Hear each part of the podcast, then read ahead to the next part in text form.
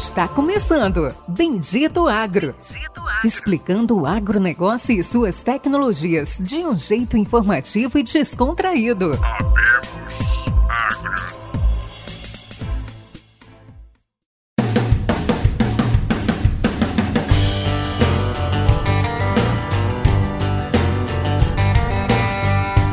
Olá a todos os nossos amigos e ouvintes. Está começando agora mais um episódio do Bendito Agro, o seu podcast de inovação e conhecimento do agro do Brasil e do mundo.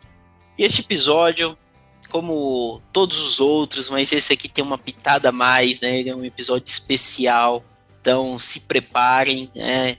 É, esvazie as mentes, vai vir muito aprendizado nesse episódio, é algo que é novo, né? Novo para nós, novo para qualquer pessoa algo que realmente aí está começando a ser aplicado no Brasil e no mundo. Nesse episódio a gente vai entrevistar Eduardo de Lima, 57 anos, é formado em comunicação, é um ótimo comunicador, natural de São Paulo e CEO da Milênio Bioenergia, né, que está aqui para dar uma aula e explicar tudo que existe aí de etanol de milho, usinas flex, bioenergia no Brasil e no mundo. Vai lá, Eduardo, dá um oi para os nossos ouvintes. Bom dia aí aos ouvintes, é um prazer estar falando vocês do canal.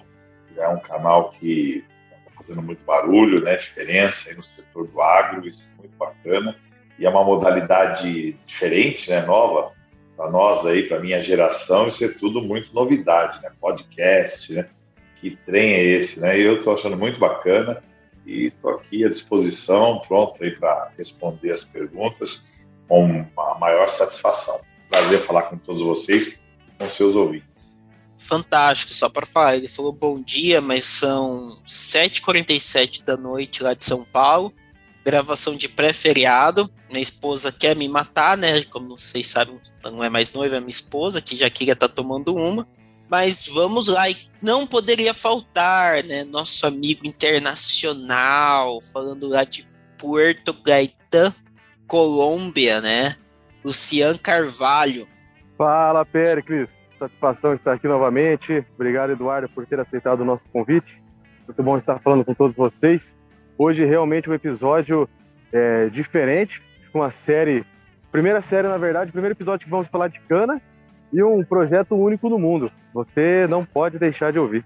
Isso aí, pessoal. Não podem, né? Realmente. E de milho, hein? Por favor. E de milho, né? De principalmente. Milho, principalmente tem muita coisa, eu tenho muitas dúvidas é, sobre esse projeto. Acredito que todo vale a pena. É um projeto que vai fazer muito barulho no Brasil. Então, vocês estão ouvindo em primeira mão o que está acontecendo.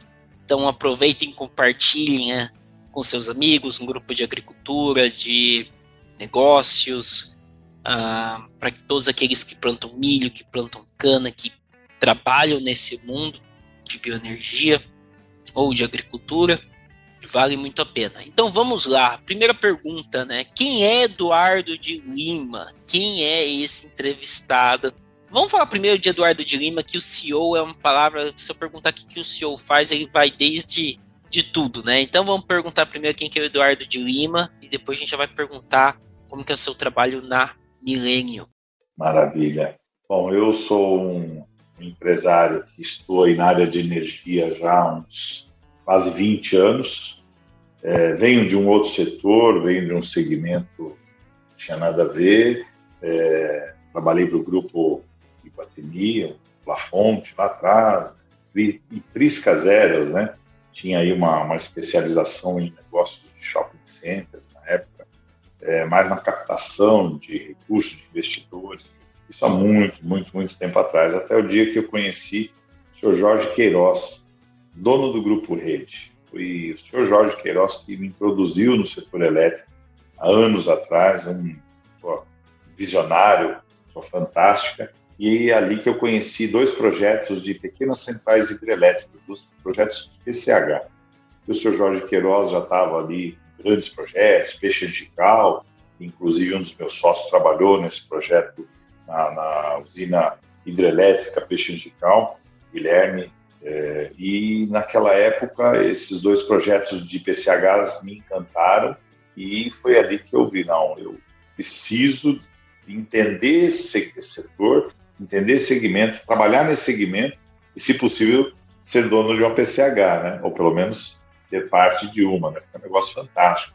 Projeto é, com payback curto, é, de investimentos é, bem diferente de um shopping e com contratos com o governo, na época era do Proinfa, né? você tinha ali contratos de concessão né, de 20 a 25 anos, até 30 anos, podendo renovar por mais 30. Então, eu achei aquilo fantástico e, desde então eu comecei a desenvolver trabalhos nessa área e acabei criando uma empresa, a JRL Energia. Fizemos muitos é, trabalhos aí para empresas do setor, na época do Proinfa, desenvolvendo os, os projetos básicos de engenharia ambientais para desenvolver as PCHs. Só que aí o Proinfa começou a dar uma patinada e naquela época nós migramos para o setor de eficiência energética. E por alguns anos eu trabalhei com a CPFL, prestando serviço, a nossa empresa passou a prestar serviço para a CPFL. Rapidão, Eduardo, isso foi quando? Isso na época de 2012 foi quando a gente estava terminando essa fase com a CPFL. Foram aí uns cinco anos, seis anos de, de nesse setor de instalação de pequenas termoelétricas dentro de empresas para gerar energia em horário de ponta. Aquele horário que a energia é mais cara, né? São três horas por dia ali que a energia, às vezes, ela é de 7 a 15 vezes mais cara, dependendo da região. Então, um horário de ponta que é horário onde todo mundo está usando energia. Né? Três horas por dia, das 5 às 8, geralmente, mudando em alguns lugares por causa de fuso horário, por causa de horário de verão. Mas é horário mais caro e nesse horário, se você liga grupos geradores, consumindo diesel ou gás natural, é, você tem ali uma pegada, você tira o horário de ponta, que é bem caro, e passa a, automaticamente, você faz, faz o bypass e você passa a gerar energia na ponta com grupos geradores. Então, nós instalávamos o grupo gerador desde a da fundação até uh, você conectar na rede. Né? E isso era um negócio muito bacana que foi até 2012, quase 2013. Quando 2012 a Dilma veio com aquela notícia, aquela pegadinha de que ia é, baixar a energia para as indústrias em 21%. Isso aconteceu realmente. Né? Um ano. Todo mundo do setor, principalmente esse setor de geração de energia na ponta, todo mundo puxou o freio de mão. Né? A CPFL foi uma das primeiras a puxar o freio de mão e nós éramos ali contratados, trabalhávamos em parcerias, porque a gente trazia também clientes, né? instalamos em diversas empresas, tabacou, em shoppings, né? É, shoppings em São Paulo, uma meia dúzia, é, BR Foods no interior da Bahia, vários projetos, sempre instalando grupos geradores, aquele modelo que é SK60 da Cummins, né? São um V8 de 12 cilindros, um negócio espetacular, gerando 2.500 kVA cada um. Então a gente instalava em série, um, dois, três, ia multiplicando, instalando em série de empresas médias a empresas grandes. E aí, quando a Dilma veio com essa notícia aí de 21% de economia, a instalação de um grupo gerador desse dava ali de 18% a 20% de economia. E aí as empresas não queriam mais saber de ter uma CPFL ou outra empresa ali dentro por nove anos, que eram contratos tipo BOT, Build Operation Transfer. Então você constrói, opera e no final do contrato transfere né, para o cliente. E a Milênio, na época, a GHL Energia era contratada para fazer isso. A CPFL bancava o investimento todo, nos contratava para construção e no final do contrato de nove anos cobrava ali uma parcela a mais, né, para ser um, para caracterizar uma venda simbólica. Aí o ativo já estava pago, já estava amortizado e a CPFL então passava para o cliente. Isso foi até 2012. Já em 2013 com aquela bagunça que houve naquela época da Dilma, o setor elétrico passou por uma situação muito, muito, muito difícil e os projetos de geração de energia na ponta, eles praticamente paralisaram. Foi nessa época e, inclusive, junto aí, é, projetos desenvolvidos pela própria CPFL, que a Milênio começou a atuar na parte do setor sucrocoleiro, na parte da geração de energia e vapor né, em sistemas de UTS, usina termoelétrica, dentro das usinas de cana. E a partir daí a gente começou a. Eu me associei a, a duas pessoas fantásticas, né, que é o Daniel e o Guilherme Pioato. Eles são sobrinhos do Renato, dono da HPV, que é o maior fabricante de caldeira do Brasil, licenciada da Babcock Wilcox, que é a maior do mundo. E essas duas pessoas foram aí de um grande diferencial, né? Conhecer o Daniel, principalmente, foi um grande diferencial na minha vida. Naquela época, ele, ele era uma das pessoas ali que tentava é, trazer novos processos e novas tecnologias para o setor sucrocoleiro e uma batalha assim, é, Hércules mais infrutífera, muito difícil você é, convencer os mineiros a absorver, adotar novos processos, novas tecnologias. E na época é, eu conheci o Daniel, ele tinha saído da, da uma empresa alemã, ele era CEO de uma empresa alemã, uma das maiores fabricantes de queimadores é, do mundo.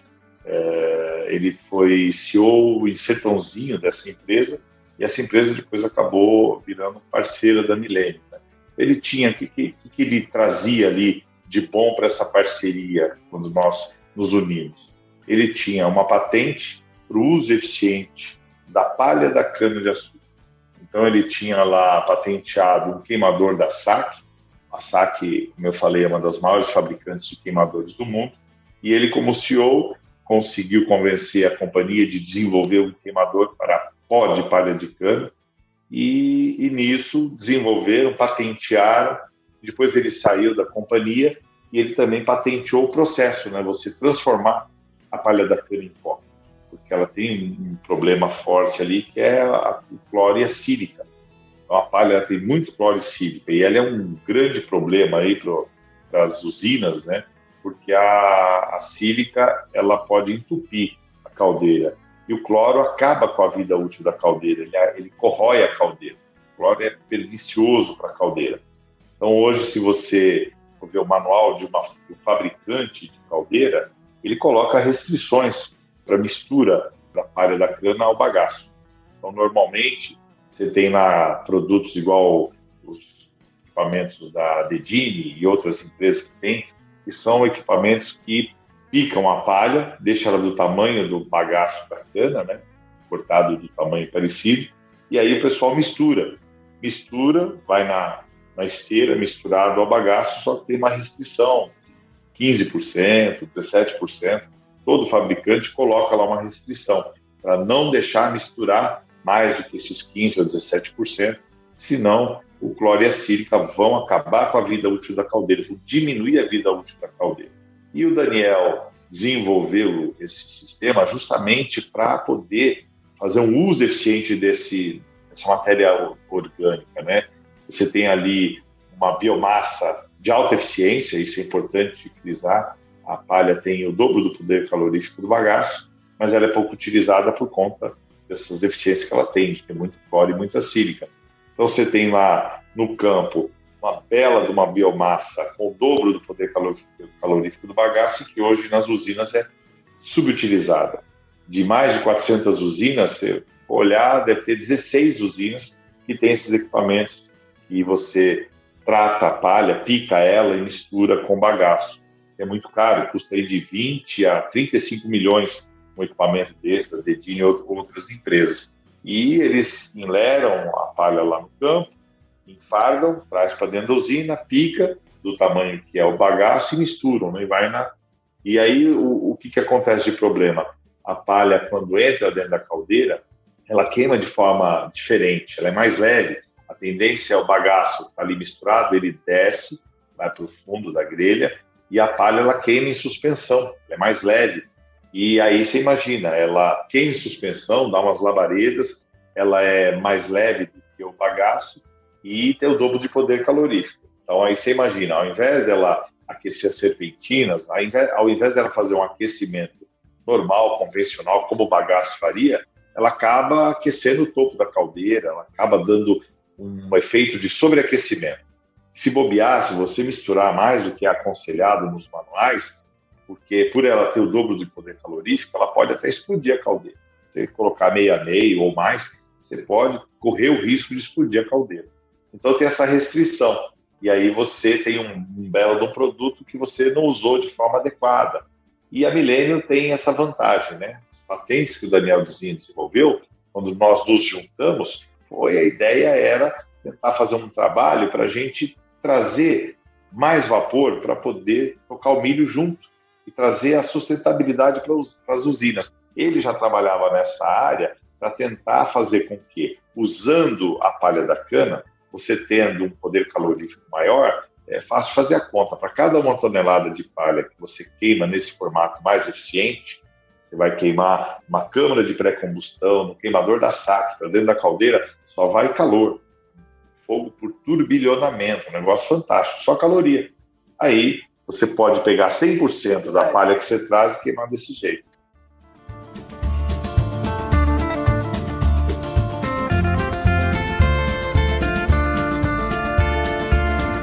Eduardo, eu vou pedir até uma licença, né? Interrompi você e para os nossos ouvintes também. Acho que assim é bastante informação. Então, então assim, para você ter uma noção, eu estagiei na Rideza e eu já fiz um curso de bioenergia e tem hora que assim dá um tilt aqui. Então, assim, brincadeiras à parte,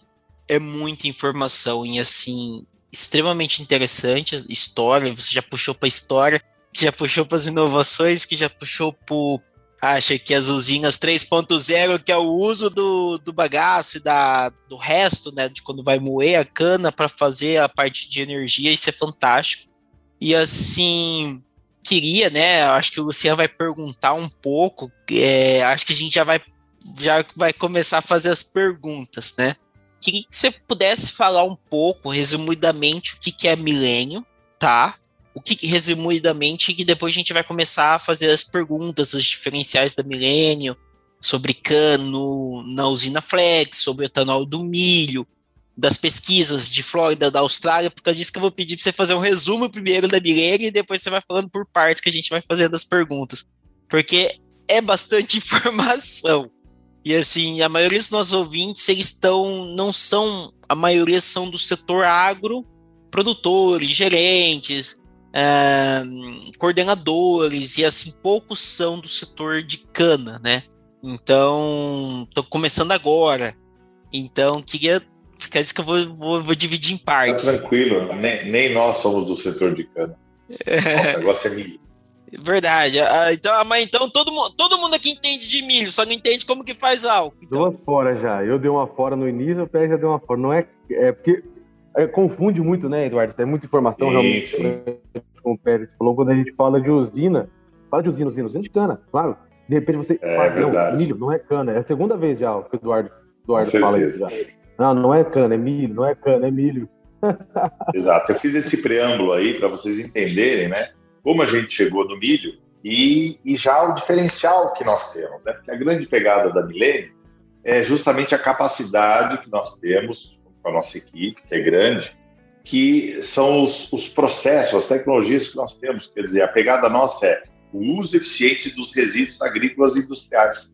É o uso da palha da cana para gerar mais vapor. É o uso da vinhaça para gerar biogás e fazer a biodigestão da vinhaça e ter biogás para colocar na caldeira e gerar mais vapor e o resíduo, o biofertilizante para você usar na lavoura.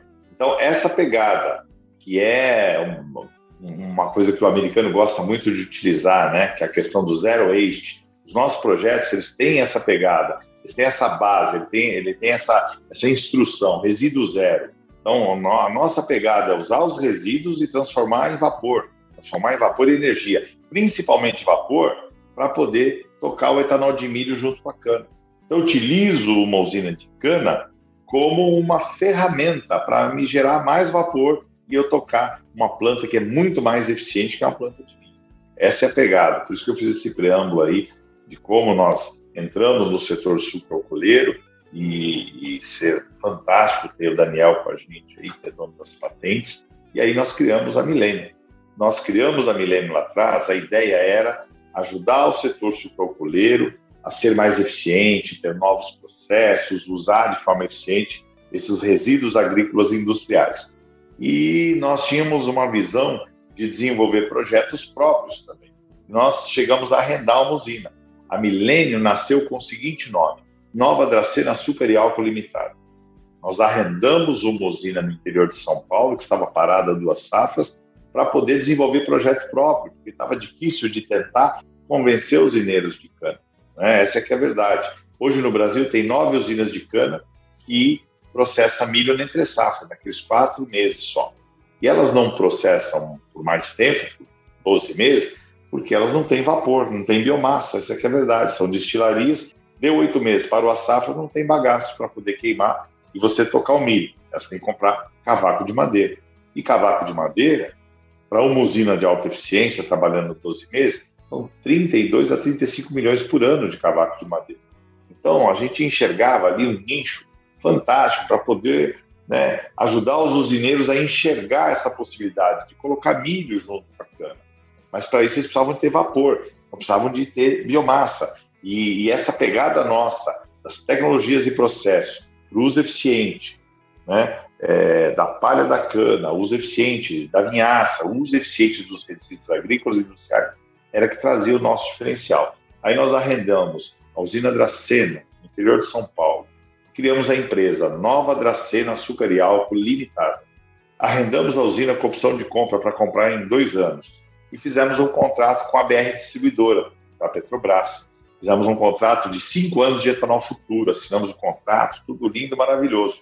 Só que, infelizmente, os donos da usina tiveram lá um problema cautelar fiscal que acabou bloqueando é, os, alguns bens e a usina ficou bloqueada e esse bloqueio da Receita Federal nos impediria de, dali dois anos, comprar usina. Então, fomos né, verificar junto ao juiz, ao juízo, né? Então, nós poderíamos ficar com ela arrendada, alugada a vida inteira, só que nós queríamos reformar e colocar uma unidade de milho junto. Como é que nós vamos fazer isso de uma usina alugada para a vida inteira? Aí não tem jeito, né? Aí vamos fazer todo. Já estávamos preparando uma estruturação financeira baseada no ativo né, a soma do ativo, mais os contratos, cinco anos de etanol da BR Distribuidora, uma empresa AAA. Então, é aquela, desde o início, aquela visão de você conseguir quebrar também um paradigma de mercado, que é a questão do Project Finance, que é algo que no Brasil você não tem cultura. Então, a ideia era juntar elementos dos melhores possíveis, trazendo o máximo de garantia para o mercado financeiro. Então, usina funcionando, reformada, colocando milho 12 meses, né? Num processo mais moderno e eficiente e trazendo um contrato de cinco anos de uma BR distribuidora. Eduardo, você comentou é, que teve um, antes de tomar a decisão de, de arrendar, né, de alugar a usina, teve dificuldade no convencimento. E você falou uma palavra agora, não tinha cultura, né? A dificuldade do convencimento era por mais era uma questão de custo ou era mais uma questão cultural? Era uma questão de falta de entendimento de todo o projeto? São as duas coisas problema cultural e a falta de interesse em investir. Né?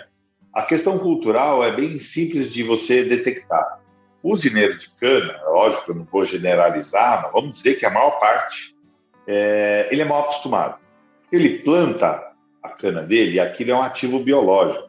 Ele tem ciclos, é ciclos de 7, 8, até 9 anos. Você planta uma vez, aí você corta, ela cresce, corta, ela cresce, corta, ela cresce. A maioria dos usineiros, as, as destilarias, a maioria ela fica mal acostumada, ela passa a, a, a, deixar de investir e de procurar novas soluções, eles meio que se acomodam. Essa é uma realidade. Você pega pequenas, são pequenos os números de destilaria que investem em novas tecnologias. Aí são mais usinas, né? quem tem açúcar e álcool, às vezes aquele que é maior, o maior sempre é aquele que investe mais. Então você pega os grandes grupos, esses investem mas até grandes grupos pecam nisso também, né? Você pega grupos grandes que quer comprar a caldeira mais barata, a turbina mais barata, não quer investir em novos processos, em eficiência energética. Poxa, para as usinas começarem a fazer cogeração, eficiência energética, foi um parto, um parto. Ninguém acreditava, ninguém acreditava que dava para ganhar ter uma terceira receita com bagaço da cana. Então isso é cultural. O pessoal era mal acostumado, né, em corta e colhe, corta e colhe. E, e aí você, às vezes, no, no, final do ciclo, a eficiência do canal já estava indo lá embaixo, por falta de tratos culturais. Se tinha pouco investimento em tratos culturais, identificar novas soluções para melhoria do solo, para melhoria, às vezes até de variedade, não fosse Embrapa, não fosse Exalc, não fosse né, as universidades envolvidas aí na melhoria das matrizes de cana, né, das variedades, as próprias usinas tinham dificuldade. Tinha que ter uma, né, uma Copersucar ajudando, porque se deixar pelo usineiro, ele estava realmente muito mal acostumado. Hoje em dia está mudando essa história. Mas a gente enfrentava muito isso em 2014. Um trabalho de tentar convencer o usineiro, não, vem cá, vamos aqui investir aqui na, na palha da cana. Você tem que ter equipamento para você enleirar, enfardar, trazer para usina, picar. Você pega usinas, por exemplo, usina da pedra, ela faz isso. Bacana, faz isso de forma muito profissional e algumas outras poucas usinas. Só tem acho que 16 que fazem esse trabalho de usar a palha da cana. E só pode usar uma parte, você pode usar toda. 16 de quantas, Eduardo? De mais de 400 usinas, só tem 16 que tem os equipamentos que usam a palha, né? Que pica ela do tamanho do bagaço e mistura. Mesmo podendo misturar só de 15% a 17%. Então, como você perguntou, só para fechar, era um problema cultural e um problema financeiro, que é caro investir nisso. Então, o pessoal é, da área de cana-de-açúcar é meio mão fechada, isso é fato. Assim, Eduardo, eu queria puxar um ponto para isso, né? Quando você falou do bagaço, mas o bagaço da cana-de-açúcar, quando ele. Porque assim, são do, dois pontos ali, né? Existe ali da folhagem, que pode ser que volta para o campo ali, né? Que isso é reciclagem. Velho, vamos separar. A folhagem é a palha da cana. Sim. Tem que separar. Tá. Você corta ela, a cabeça dela, ela solta e fica lá a palha no campo. Então a Certo. palha é a palha. A palha fica no campo. Exatamente. O bagaço é a moagem. Você moeu a cana, aí o que sobra é o bagaço. Porque assim, o que, que eu vejo, né, das canas de açúcar? Acho que vamos, vamos começar a entrar aí, né? A gente nem entrou no milho ainda. Então, assim, o bagaço, ele fica lá estocado, né? E ele fica lá estocado, o bagaço, normalmente eles queimam para mover a caldeira. Tô certo, né? E, e gerar energia, né? É vapor e energia. E gerar energia. Normalmente, e vapor, né? Que é o, é o mesmo sentido de uma termoelétrica. Você queima carvão que gera energia. É uma termoelétrica. Exatamente, é uma termoelétrica. Cogeração é, é uma, uma UTE, uma usina. O que, que você está comentando é fazer algo diferente? Ou é exatamente isso? Sim, com certeza. Não, é algo diferente. É, é algo inovador para você fazer um aproveitamento maior da biomassa. Que biomassa você tem hoje para a usina para ela queimar e gerar o seu vapor? Bagaço, certo? Certo. O bagaço da cana. Ela moe o bagaço, esse bagaço ele fica assim, vou dizer, alguns centímetros, né? Aí ele vai na esteira e queima dentro da grelha da caldeira. Certo. O que, que 16 usinas fazem? Se eu não me engano, são 16, tá? O que, que elas fazem? Elas compraram equipamento da Dedini e outras empresas, que é o equipamento que vai receber essa palha lá no campo, né? Vou pegar aí o exemplo da usina da pedra. Você tem equipamento lá que você enlera, você enfilera a palha, você vem com uma máquina que vai enfardando, faz esses fardos quadrados, chega dentro da usina, tem uma máquina lá que vai cortar esse fardo e aí entra dentro do equipamento da Dedinho. Esse equipamento vai limpar e picar a palha. É aí que vai misturar com o bagaço para queimar dentro da caldeira. Mistura de palha com bagaço. Mas essa palha, ela não serve como reciclagem de nutrientes para o solo? Não, de forma nenhuma. Vamos lembrar o seguinte, olha. A São Paulo é o único estado da federação que foi proibido a queima da palha da cana no campo. Concorda? Lembra disso? Ah, o pessoal queimava a palha para quê? Para duas coisas. né? Principalmente na época que era corte à mão, né? É, os trabalhadores cortando. Então ficava mais fácil você cortar aquilo depois da queimada. Você queima a palha, sobra só o talo da, da, da cana, aí os trabalhadores vão lá cortar. Até para colheita mecanizada, se você queimar a palha antes, facilita o corte mecanizado, até facilita. Só que em São Paulo a CETESB proibiu, acho que tem nove para dez anos, proibiu queimar palha no campo. Tá? Outra coisa também que era benéfico e que os usineiros adoravam, né? É, quer dizer, o usineiro, o próprio produtor, quando você queima a palha da cana, você dá aquele estresse de calor na cana, o índice de açúcar dela aumenta, o ATR dela aumenta. Ela, ela dá muito mais açúcar. Então, logo em seguida, você queimou o canavial, você vai e corta e leva para a usina. Quando vai fazer a medição de ATR dela, a medição de açúcar, o açúcar está lá em cima, porque teve aquele estresse de caloria. Então, tinha duas, dois benefícios. na época, né? Você queimar a, a palha da cana no canavial. Dava esse estresse, aumentava o, o índice de ATR, dava mais açúcar e facilitava o corte da cana. Quando veio a CETESB e proibiu, foi aí que começaram as pesquisas do que fazer com essa palha. Desde então, tem nove para dez anos, que a Exalc, exaustivamente, Exalc, a, a Embrapa, né, as universidades envolvidas, a Universidade de São Carlos, várias empresas também, as usinas, pega aí as grandes usinas, Santa Elisa, pega a Copersucar, todo mundo envolvido, os agrônomos, todo mundo envolvido em pesquisar o que fazer com a palha, já que era proibido queimar, ela ficava toda ali no solo, o que fazer com essa palha? Tira ela toda? Deixa ela toda no campo para fazer o que você falou, é igual milho, né? Plantio direto. Milho é bacana, você vai lá, corta o milho, larga tudo lá, sabugo, pé dele, tudo que você não quer do milho depois do grão, você pode deixar no solo e aí chama-se o plantio direto. Você revolve aquela terra com aquela biomassa ali e vai embora. Está pronto para você plantar soja ou outra cultura. A palha não. A palha, justamente por conta de algumas características, ela é perniciosa se você deixar ela toda lá. Se você tirar toda também, então o que, que, que veio de soluções e o que, que se identificou? O que, que os agrônomos, o que, que as indústrias e as escolas, a Exalc e a, e a Copesuca, o que, que eles chegaram à conclusão? Primeiro, você deixar toda a palha no campo não pode, é horrível. Você tirar ela toda, você deixa o solo aberto, você deixa o solo ali sendo é, atingido pelo sol, você vai ressecar o solo. Então não pode nem tirar tudo e nem deixar tudo. Isso é fato. E aí o pessoal começou a pegar trechos de área de cana e fazer as várias experiências, as usinas, as escolas e tudo. E aí o que, que o pessoal chegou? Qual a conclusão que eles chegaram? Que chegaram num número mágico que você deveria deixar, no mínimo, 40% de palha no campo, para você cobrir o solo, para você proteger o solo. Por que não deixar mais que isso? Por que tirar? Por que não deixar 100% lá, né, como você falou, né, usar a matéria orgânica? O que, que acontece? Primeira coisa, você vai gerar proliferação de cigarrinho e besouro, que acaba com a cana. Então, quer dizer, a cana que já vai nascer, o besouro está por ali, a cigarrinha também, a cana vai começar a nascer com aquela broca comendo ela, ferrugem dentro dela, começa a danificar ela já de pequena. Esse é um dos problemas.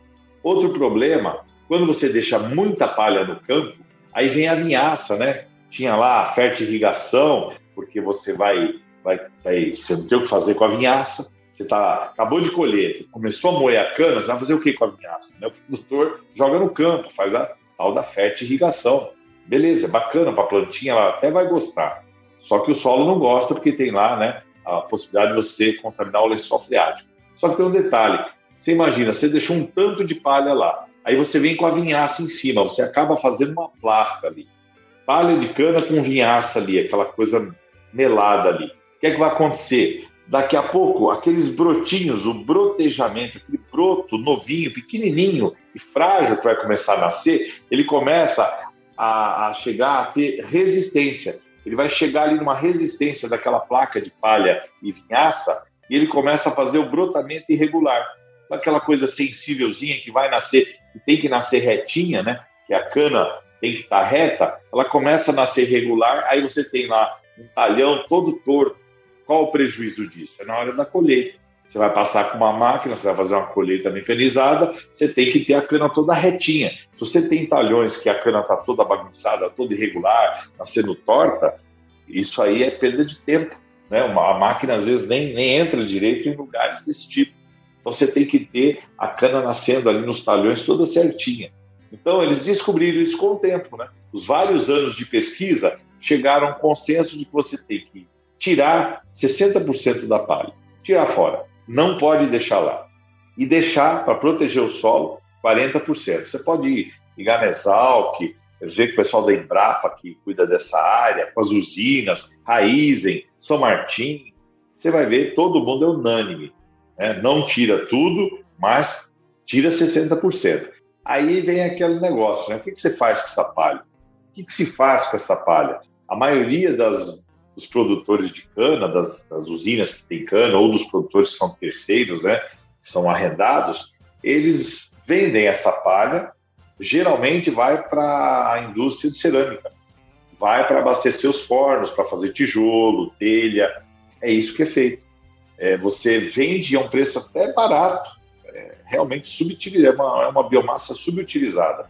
Então, eu já vi casos de usina que pagou para tirar. Eu vi casos de usina que estava havendo ali um problema ambiental. Tinha muita palha de cana, não tem o que fazer com aquilo, vai fazer o que com aquilo?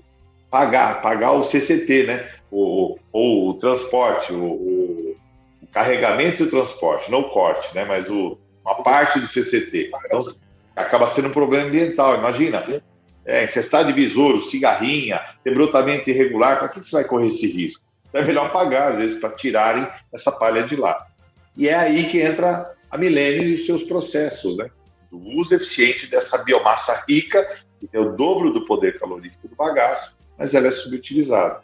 Então, esse é um dos grandes diferenciais aí, né? A eficiência energética dos nossos processos, do, nosso modelo de negócio, ele é mais eficiente. E lá atrás o Daniel tentava convencer os usineiros né, de usar essa tecnologia para a própria cana, sem pensar em milho ainda. Né? Pensar, olha, se você utilizar aquela palha, para cada uma tonelada de cana que você moe, de, de palha que você usa nesse formato eficiente, você guarda duas de bagaço para entressar. Ou seja, você sem você dobrar a capacidade, você vai continuar a ter a mesma capacidade de cogeração, só que você vai ter mais quatro meses de bagaço para queimar. Você queimou a palha, uma tonelada guardou duas de bagaço, quando outra destilaria ali, tua vizinha, não tem o que queimar na entre safra, você está ali gerando mais energia e vai poder vender no grid. Então você tem ali, olha, chega a dar o dobro de geração de energia. É um negócio fantástico, um negócio assim, espetacular. Só que como é que você consegue convencer o usineiro? Está mal acostumado, né? Que está ali é, tranquilo nos seus ciclos de 7, 8, 9 anos de, de corte de cana, moe e pega o bagaço e queima, ele está tranquilo com isso, como é que você vai convencê-lo, né?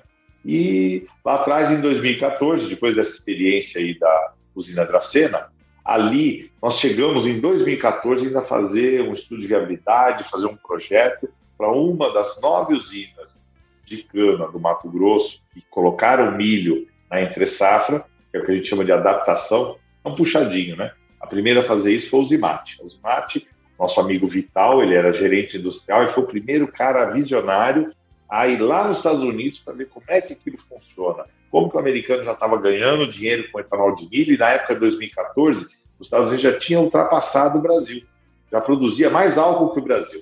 O Brasil foi sempre o campeão e o, Vital, Vital Nogueira, foi lá para os Estados Unidos, ele era gerente da Uzimate, foi lá saber como é que era aquele projeto. E aí ele trouxe projeto, o engenheiro, ele trouxe a ideia, trouxe o projeto e fez uma adaptação na Usimate. Foi a primeira usina, isso há, nove safras atrás, nove ou dez safras atrás.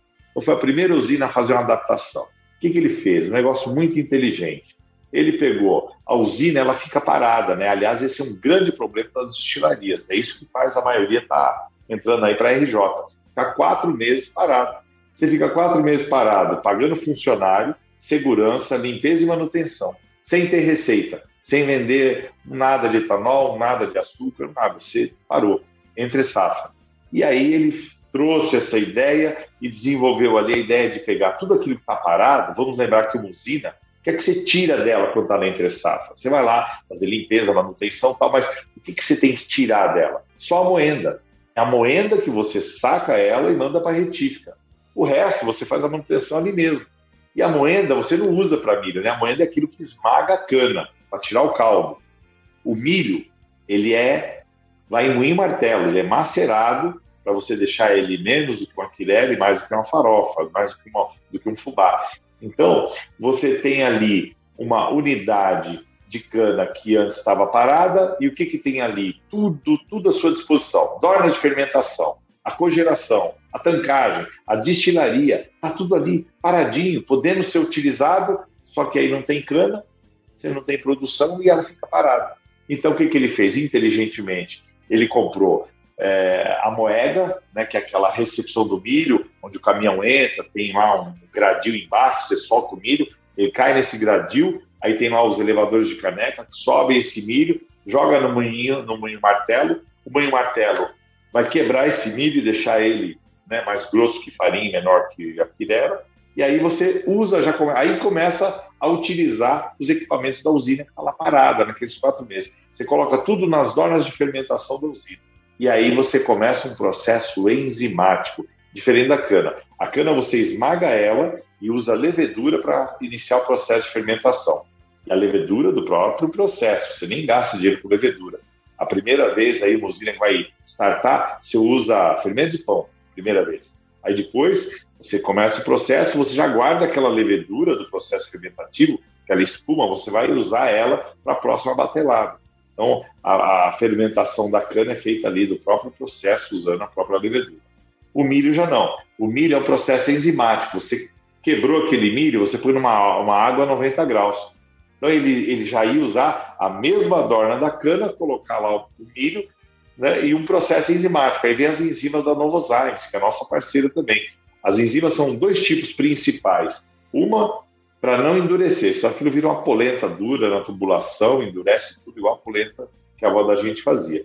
E a outra enzima vai fazer com que comece a fermentação através da quebra de uma capa que tem dentro do amido, tem uma capa que segura os açúcares ali.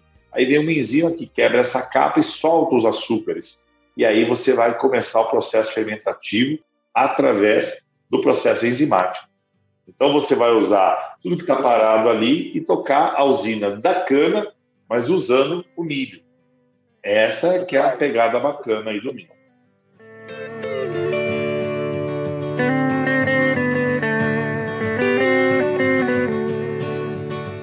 Olá, nossos ouvintes. Desculpe interromper né, no, meio da, no meio da gravação. Estamos interrompendo vocês, né? Eu e o Luciano, o Luciano está aqui comigo. Ah, infelizmente ou felizmente, acho que está todo mundo ouvindo aí a voz do Eduardo, né? Tá dando uma aula de etanol e de história do etanol, né? Sobre a milênio bioenergia, toda a história de etanol de milho e do porquê dessa transição do etanol de cana de açúcar para o milho. Ah, a gente dividiu a entrevista em dois, né? Em duas partes. Uh, estamos aqui fazendo um encerramento. Queremos agradecer a todos vocês e pedir novamente desculpas por ter interrompido. Mas é melhor assim, vocês podem dar um descanso para quem já chegou na fazenda. Na volta para a cidade, vocês podem ouvir a parte 2. Né, senhor Luciano? É isso aí, meu amigo Pericles. Como é de costume, quando sempre convidado tem bastante história para contar, como o Eduardo está trazendo para vocês aí, a gente costuma dividir até pelo pelo tempo aí, pelo próprio feedback de muitos ouvintes aí que solicitam que não tenha mais aí de, de uma hora. A gente está dividindo esse episódio para você. Não perca a segunda parte. É exatamente isso. Não perca a segunda parte. Ainda terá mais e digo para vocês, né? Terão aí mais episódios sobre etanol de milho, sobre a pesquisa, o que, que vem acontecendo. A gente também vai ter episódios falando de como o etanol do milho está mexendo com o preço dessa commodity no estado do Mato Grosso, como que vem balizando né, uma estrutura de preço mínimo, aí pensando que hoje tem usinas que compram milho a 75, 78 reais, ainda tem lucro, né, produzindo etanol, e que isso hoje torna né, a cultura do milho segundo a safra no estado ah, algumas vezes até mais rentável que a própria cultura da soja. É isso aí, e nossos amigos, nossos ouvintes. Até a próxima. Até a próxima.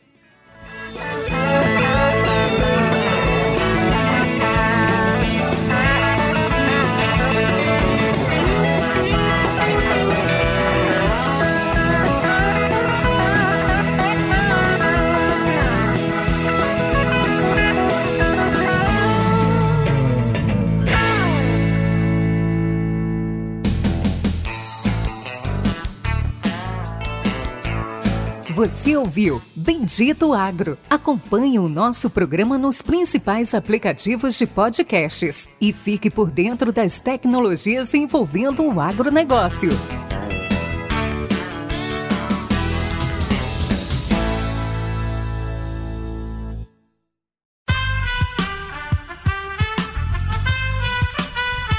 Esse podcast foi editado por Aerolitos Edição Inteligente.